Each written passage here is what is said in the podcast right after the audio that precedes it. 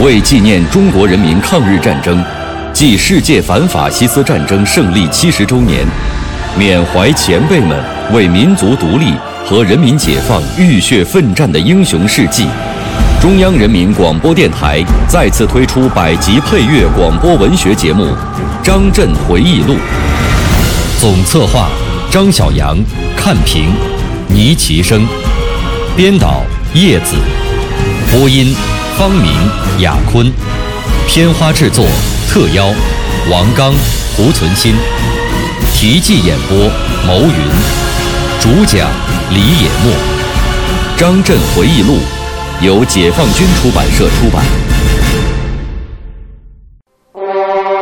整个苏北、皖东、淮北，为我必争之地。凡扬子江以北、淮南路以东、淮河以北、开封以东、陇海路以南、大海以西，统需在一年内造成民主的抗日根据地。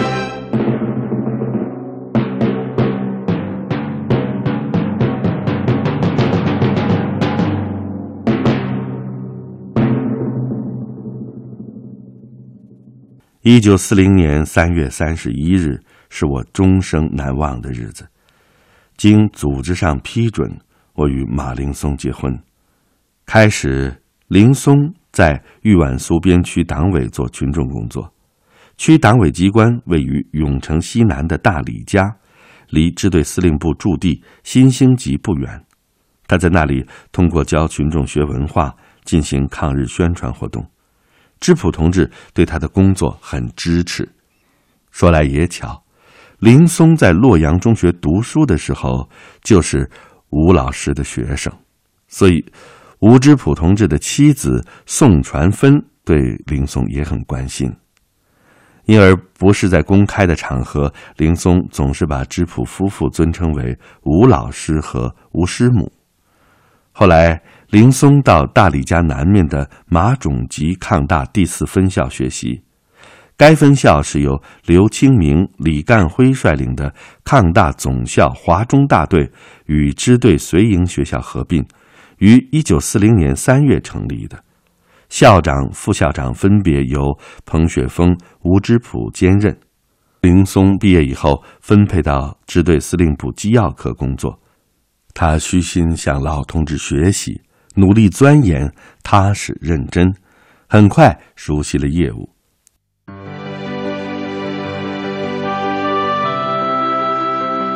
从那个时候起，我和林松并肩战斗、生活，至今已经六十多年了，真是经历风雨，甘苦与共啊！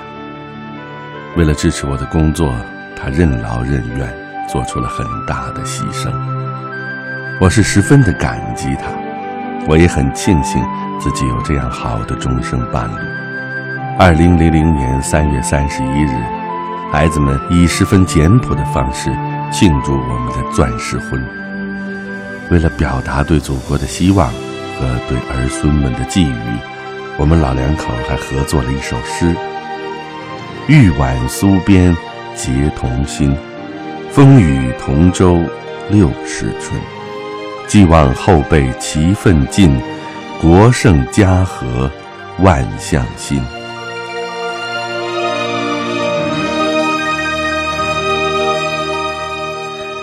现在，林松也是八十开外的人了。二零零二年十二月，在他八十岁生日的时候，我联系他参加革命的历史，回想起共同战斗、生活的岁月。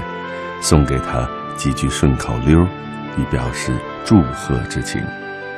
少年脱去学生装，动员群众打东洋。历练竹沟小延安，请缨东征意志强。相伴已逾六十载，同心永结道路长。欣喜身心俱康健。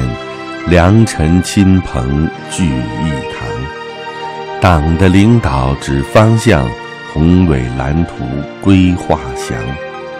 寄希大家齐努力，振兴中华，福无疆。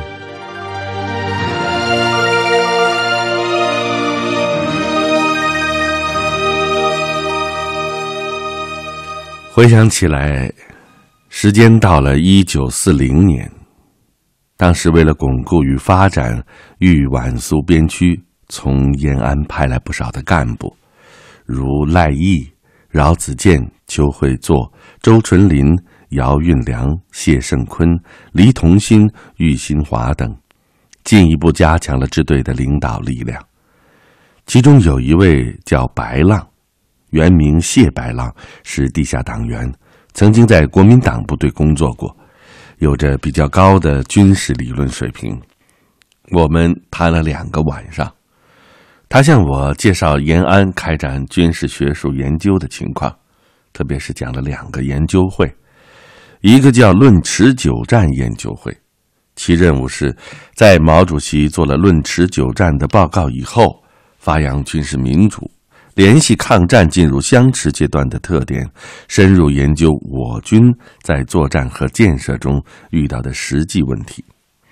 一个是《孙子兵法》研究会，其任务是研究如何正确认识《孙子兵法》在当代的作用，怎样才能做到古为今用。他还谈了学习中国革命战争的战略问题。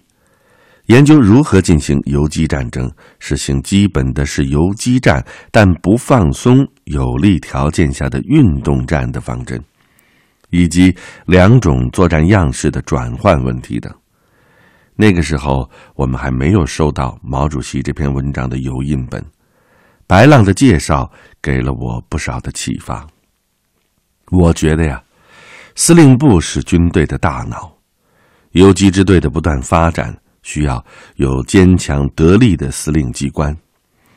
经雪峰同意，游击支队在新兴集召开了第一次参谋工作会议，总结与研究参谋工作建设、参谋人员培训和参谋工作各项制度的建立等问题，并决定各团设立参谋处。我在会议上强调。应当把游击支队，特别是司令机关的军事学术研究空气搞得浓一些，不断的提高学习钻研军事这门学问的自觉性。大家也认为，司令部是部队作战与训练的组织者，战时要协助首长指挥作战，平时要抓紧部队的军事训练，尤其是对于我们这样一支新的部队。没有红军连队作为骨干，就更需要通过严格的训练来提高部队的战斗力。于是我主持司令部多次研究了军事教育问题，决定组织部队进行一次连的对抗演习。器材缺乏，我们就因陋就简，充当敌军的部队没有汽车，就用马车来代替，还根据作战实际深入研究打法。由于我军基本上都是轻武器，仅有几门迫击炮，炮弹也很少。如何用现有的武器克敌制胜？司令部专门进行了座谈。我们还利用战斗间隙，把二团等部队集中起来，在新兴集进行训练。部队的练兵热情很高，战斗力也有了明显的提高。后来在怀远基督铺，我们也召开过参谋工作会议。使游击支队的参谋工作逐步形成了制度。一九四零年四月，毛主席给彭雪枫来信，信中说：“一年来，豫皖苏边区迅速得到发展，部队和地方武装不断得到扩大，你们的工作很有起色，中央对你们取得的成绩深表满意。”毛主席的指示对我们的工作是极大的支持和鼓励。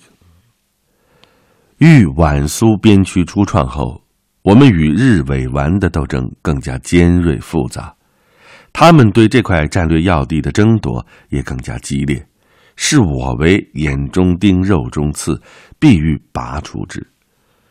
由于根据地和部队还处于发展的初期，也存在着许多不巩固、不成熟的因素，随着斗争形势日益严峻，这些问题就逐步暴露出来。六月一日，为了纪念五卅运动并表彰训练先进单位，支队在新兴集东北大操场召开大会，到会的不仅有部队，还有党政机关、学校和群众团体的人员。首先举行阅兵式，我陪同雪峰检阅部队之后，肖望登主任宣布表彰纪念大会开始。就在这个时候，在南面庄上留守的炊事员跑来报告说，日本鬼子进庄了。当时我想，南面是通向郭阳县城的大道。有国民党部队驻守，日军怎么会这么快的就从那里通过呢？紧接着，日军的炮弹就打到了会场附近。雪峰当即命令二团一营营长林乃清带领部队到南门防御，掩护群众撤退。我也随着雪峰来到一营营部指挥。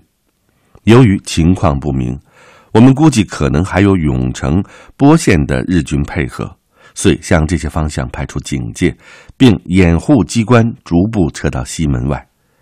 日军冲进新兴集，放火烧了京中堂和二十多间民房，然后由北门向永城方向撤走。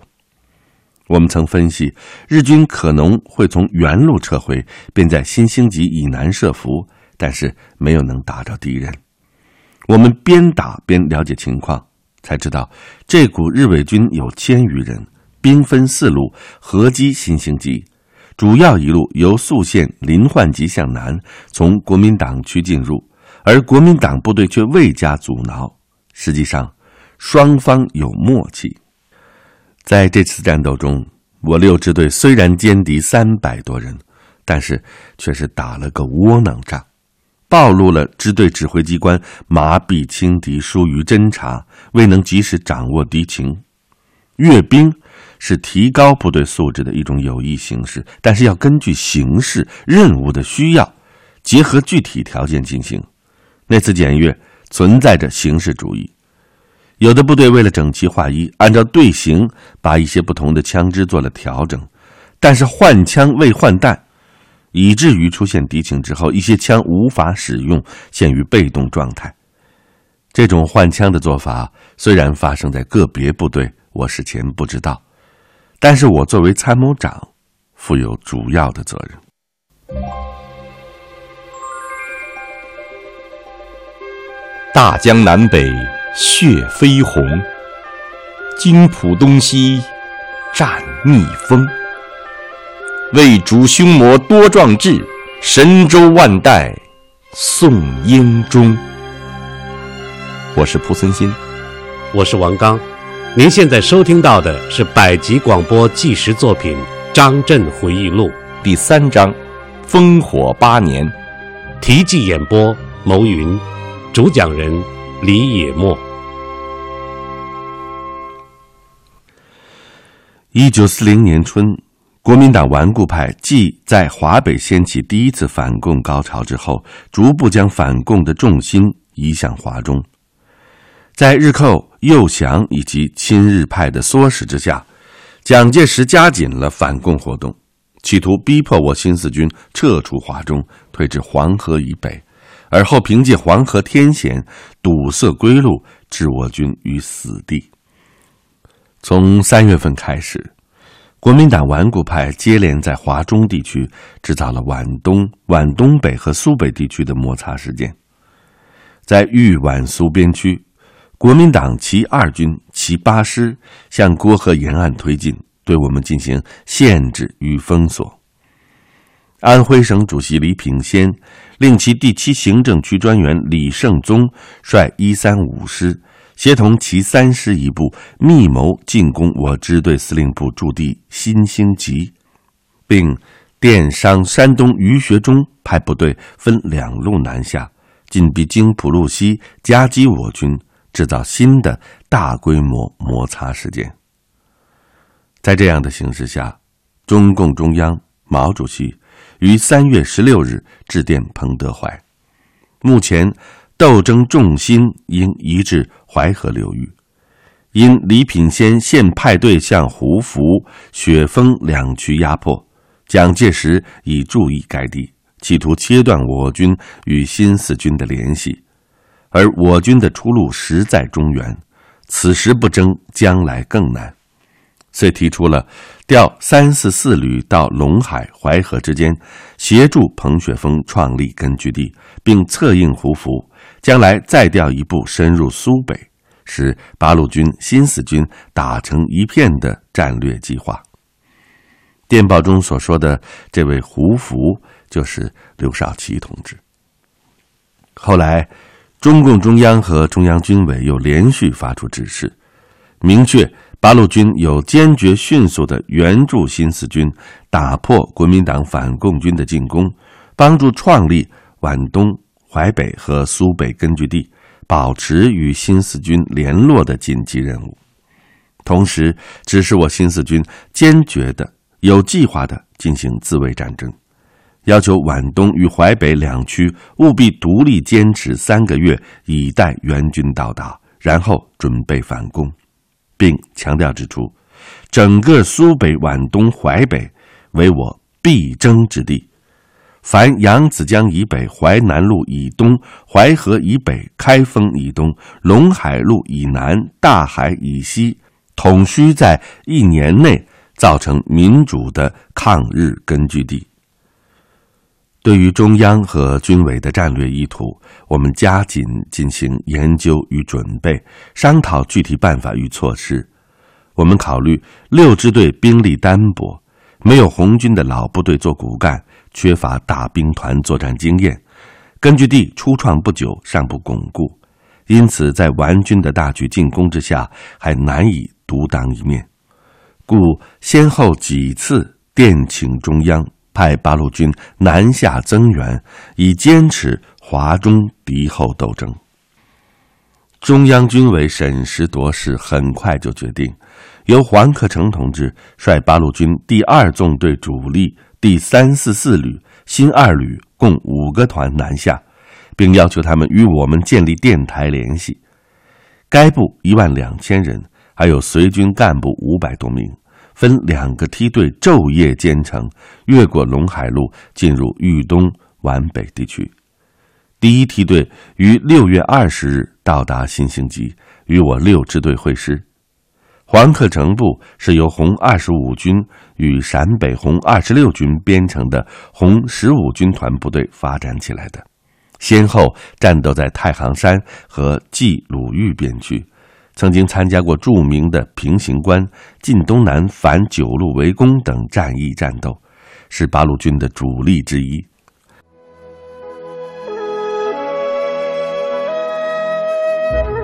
当此之时，我深感党中央毛主席发展华中、争夺中原战略决策的英明果断和坚强决心，在豫皖苏边区。有这么一支老部队做骨干，也是我们的迫切愿望。那段日子里，雪峰同黄克诚共叙别情，他们俩在红军时期就是亲密战友。我也经常向两位老上级汇报情况，同他们一起分析研究、谋划运筹，有时通宵达旦。